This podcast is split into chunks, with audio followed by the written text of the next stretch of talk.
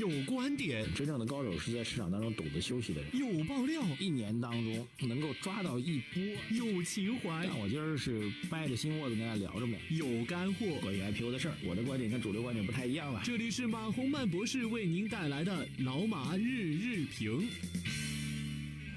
好，各位老马日评的听众朋友们，二零一九年的四月二十四号星期三啊，感谢大家收听由理财魔方冠名播出的老马日评。今天是世界读书日的第二天啊，所以由于昨天市场大跌的，所以有有有朋友开玩笑说读书日啊，读书的那个读书变成了独自 书前的书读书啊，这个。市场昨天调整比较深，那么最近这段时间，从我观察的领域和角度来讲呢，这个大家争议的一个比较重要的点，就是所谓政策风向的调整和变化。呃，已经有人提出来叫做政策顶啊，没看错的话，就是任泽平啊，恒大的首席任泽平提出来所谓政策顶的概念啊，这观点我们是 呃严重的不同意啊。应该说，对于整个宏观经济或者大的战略态势来讲，这个。任泽平先生最近几年的几个核心的判断都出现了明显的失误，啊，包括之前在经济下行周期最为严重之前啊，这个认为中国经济新的增长的所谓新周期啊，这也是他提出来的。那么后面整个经济的下行压力还有资本市场调整啊，证明所谓新周期的概念完全是一种误判啊。另外一个就是在这个时间节点提出所谓政策顶的概念啊，我个人呢也是没有办法苟同啊。我们确实认为政策的力度是在做了，如果说次性政策力度来判断标准的话，确实力度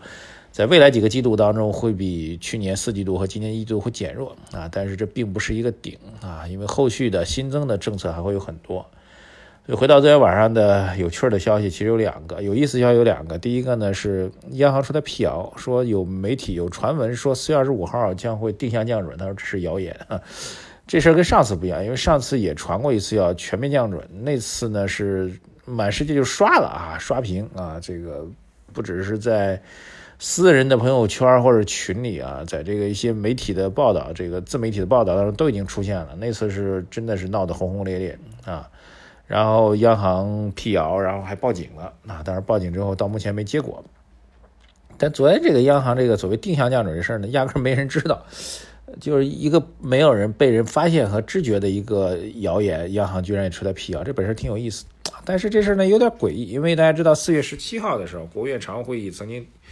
有一个明确的说法啊，这个叫做要要针对中小企业。啊，要抓紧建立对中小银行实行较低存准率的政策框架。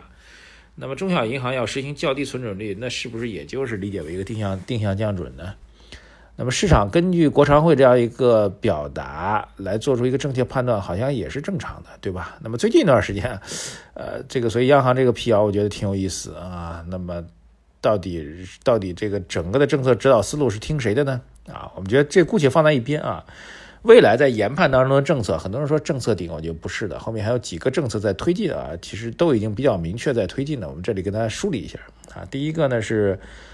针对这个汽车家电的消费促进政策啊，这个发改委已经做的明确表示了，只是政策的力度是不是真的要对全面的这个，比如汽车限购的城市要全面放开，不知道。但是汽车家电、新兴电子产品的以旧换新啊，鼓励消费的政策措施是确定无疑在推进的。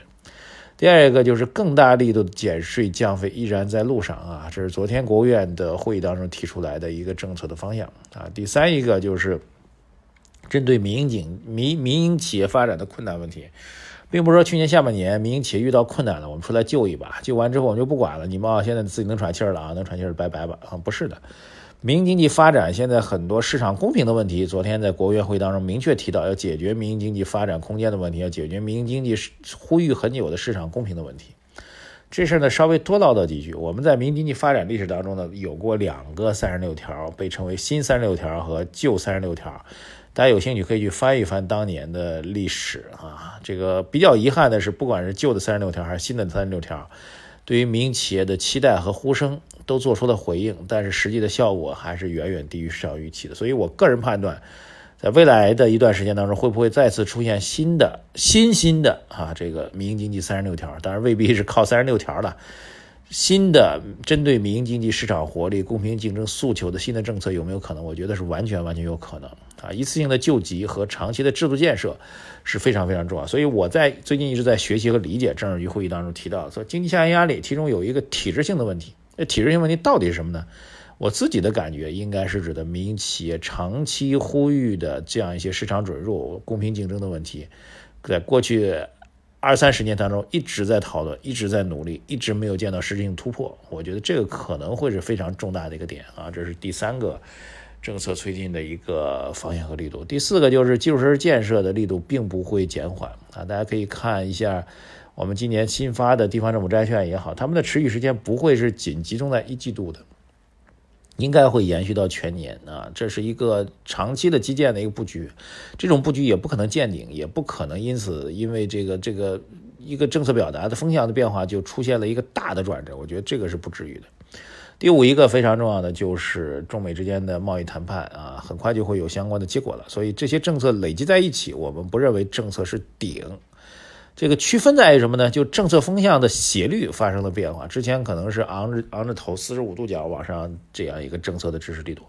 现在政策支持力度从四十五度啊，有可能在感觉当中啊，打个比方啊，比如说降到了三十度或者降到了二十五度，但是总体的斜率方向依然是向上的，向上的啊，不可能从斜的向上变成了横平，变成了一个压制啊。我觉得这一点还是非常非常明确的。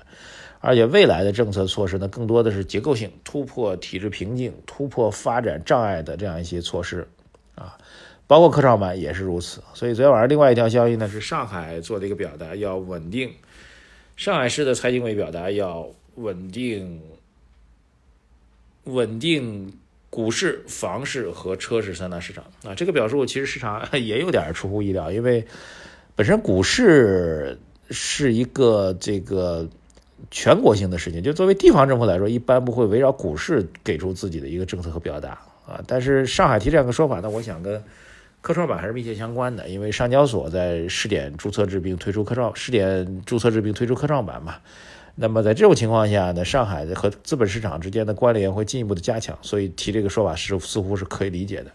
那么也意味着未来科创板这件事情从中央到地方，大家都是高度重视啊。科创板的稳定和发展，对于未来整整个中国经济增长的结构优化会产生巨大的影响。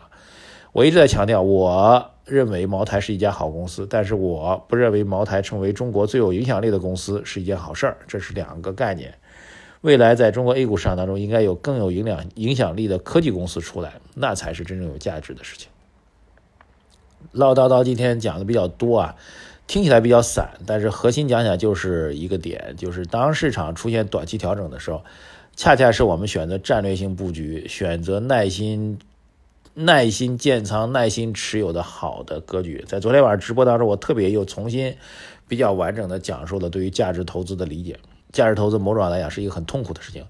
但是你只要秉持好行业、好公司、好价格，那么最终的投资回报会非常非常多。再提一点，我们最近一直在讲，大家。在市场下跌过程当中，如果在昨天再下跌的话，不妨开始您的指数定投哈。我们当然从定投角来讲，不用关心每天的具体的涨跌啊，但是大家可以看一看啊，昨天在指数下跌过程当中，